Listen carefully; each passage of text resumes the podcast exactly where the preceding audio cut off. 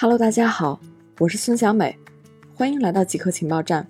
今天的主要内容有：美国考虑在月球和火星上造核电站；苹果开始在印度组装 iPhone 十一；美国考虑在月球和火星上造核电站；核裂变电力系统可以帮助人类宇航员在恶劣的太空环境中生活更长时间；美国核研究实验室、埃荷达国家实验室、能源部和 NASA。将评估如何发展核反应堆的设想。他们计划在八月份举行一场政府和行业之间的网络直播技术峰会，来讨论相关的主题。这项计划将分成两个阶段，第一阶段是反应堆设计，第二阶段是制造一个测试原型，发送第二个核反应堆到月球。他们的目标是在2026年底开发一个飞行系统和登陆器。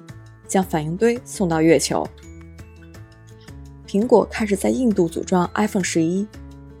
代工苹果产品的富士康公司开始在印度金奈附近的工厂组装最新一代的 iPhone 十一手机。